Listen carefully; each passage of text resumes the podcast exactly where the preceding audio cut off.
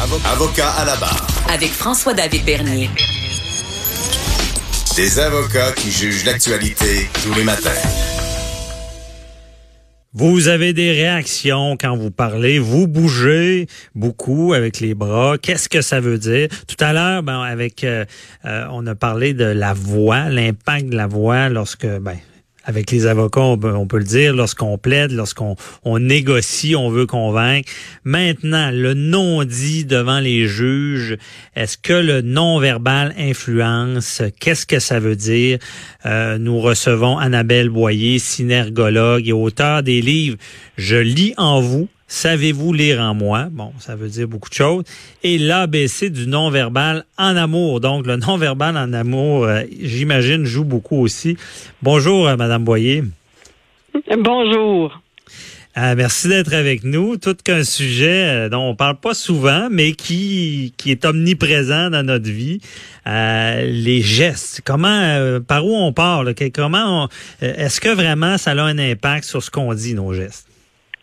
Mais ben, en fait, ça a un impact tout le temps parce que les études en psychologie ont démontré qu'on se fie d'abord et avant tout au langage corporel et on se fait une idée d'un individu en l'espace de 10 secondes en analysant entre la démarche et la poignée de main. Oui, c'est très court 10 secondes. Hein. Quand on dit que la première euh, la première impression, elle est très importante, c'est tout à fait vrai, mais ce qui est particulier, c'est que ça se passe dans notre inconscient. Donc on analyse la posture, la poignée de main, la démarche, la façon de bouger de l'autre personne, mais de façon inconsciente la plupart du temps. Fait que c'est sûr que le langage corporel parle tout le temps et c'est comme ça qu'on est capable de voir si on croit l'autre, si on pense que l'autre nous croit, si on pense qu'on est crédible, si on pense qu'on dégage de la confiance, de l'assurance. Donc le langage corporel, il est partout. Mhm. Il est partout. Et euh, bon, est-ce que euh, il y a des choses justement à ne pas faire dans le corporel? Je sais que ça peut changer d'une culture à l'autre. On sait qu'ici, ben, euh, il y a des gestes, mais est-ce qu'il y, y, a des tics qu'il faut vraiment proscrire de, de lorsqu'on parle? Ben en fait, je vous dirais que la première chose, faut faut commencer par être clair avec ce que l'on veut raconter. Parce mhm. que si dans ma tête, je suis en train de raconter une histoire, puis que je suis pas trop sûre de ce que je raconte, ou je le sais que j'en invente des bouts, puis je suis pas super à l'aise avec ce que je suis en train d'inventer, bien évidemment, il y a mon corps va me trahir. Mon corps va dévoiler mon malaise, il va il va dévoiler mon inconfort. Si j'ai été par exemple témoin d'un incident et euh, je suis pas à l'aise avec cet incident-là, ben ça va paraître évidemment quand je vais aller témoigner. Le mhm. problème, c'est que ça se peut que je sois pas à l'aise parce que ça me rappelle quelque chose qui m'est arrivé à moi il y a dix ans, puis que j'ai toujours pas pris le temps de faire la paix avec cet événement-là. Sauf que le problème, c'est que les jurys, eux autres, ils verront pas la différence. Ils vont voir que vous êtes mal à l'aise. Comment comment ça se manifeste? On est en radio, on peut pas le montrer, mais on peut l'expliquer. Comment ce malaise-là se reflète dans nos gestes?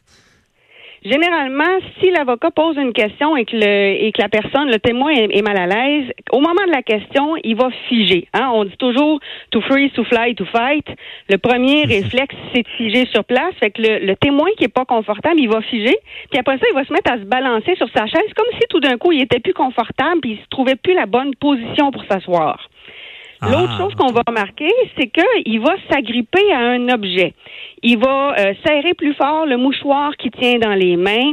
Euh, il va tenir les, les bras de la chaise quand il a des bras.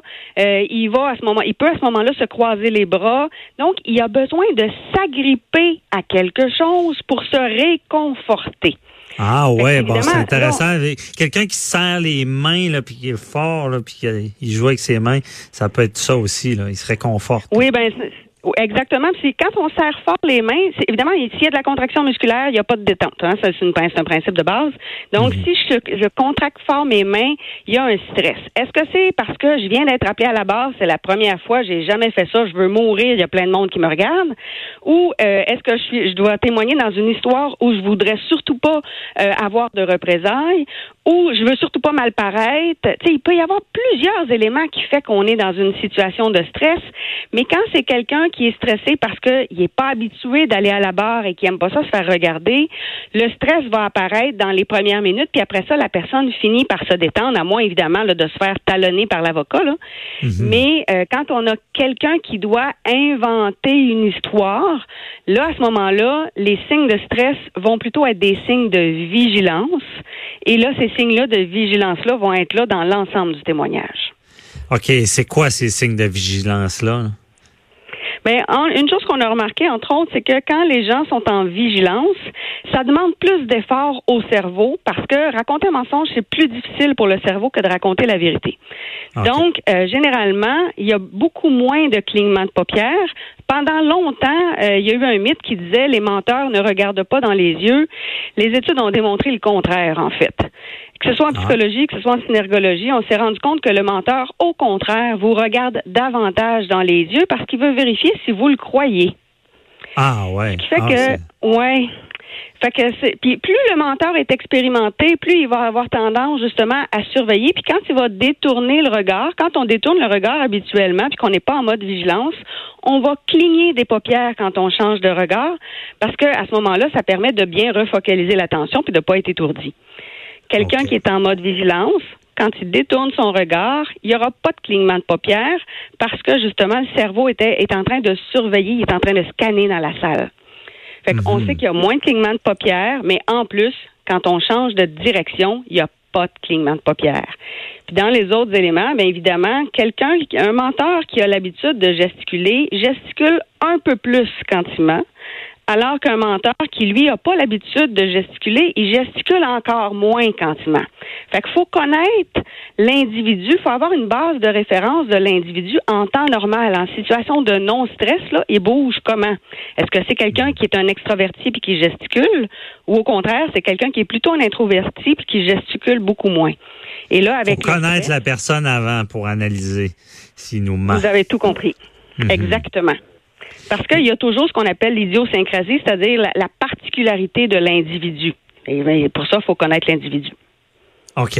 Et ça, ça, ce mode vigilance-là peut euh, dénoter la- que, que la personne nous ment parce qu'il il doit être beaucoup plus concentré que s'il dit la vérité. Oui, exactement.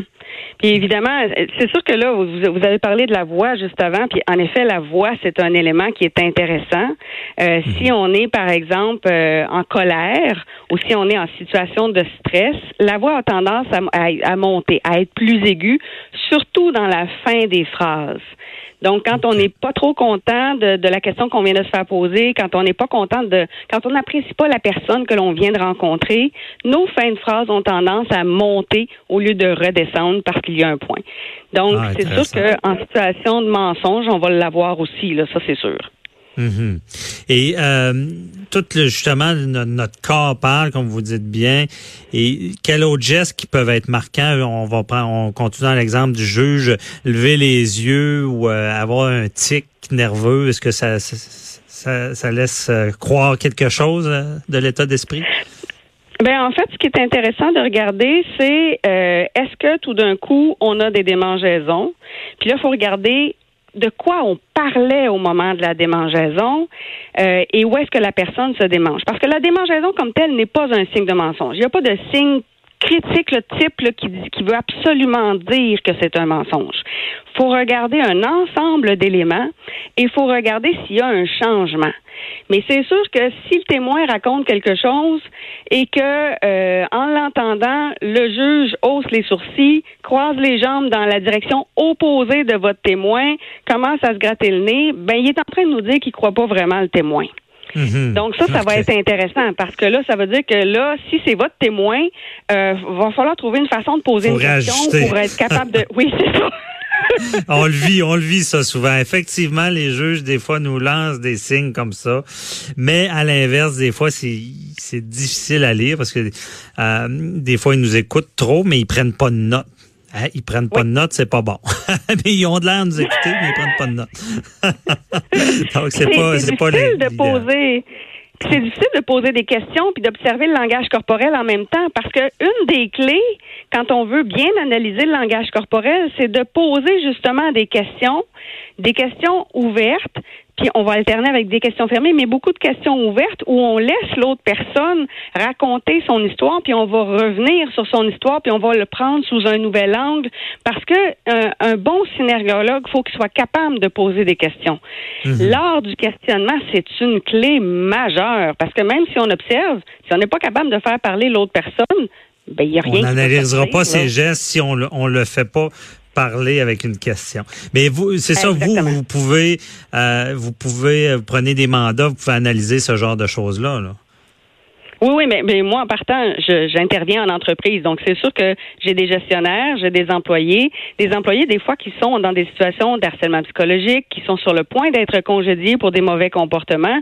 Donc, moi, des menteurs, j'en ai toutes les semaines. C'est quotidien, là. Bon, ben en tout cas, je, je vais savoir si, si j'ai j'ai à détecter des mensonges, des menteurs, je saurai où appeler. Merci beaucoup, euh, Annabelle Boyer, qui est synergologue et auteur de livres.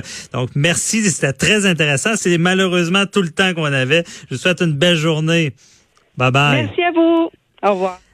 L'émission est déjà terminée. Merci d'avoir été là. Merci à l'équipe, Joanny Henry, Véronique Racine. Euh, donc, on se retrouve, nous autres, demain à la même heure. Bye bye.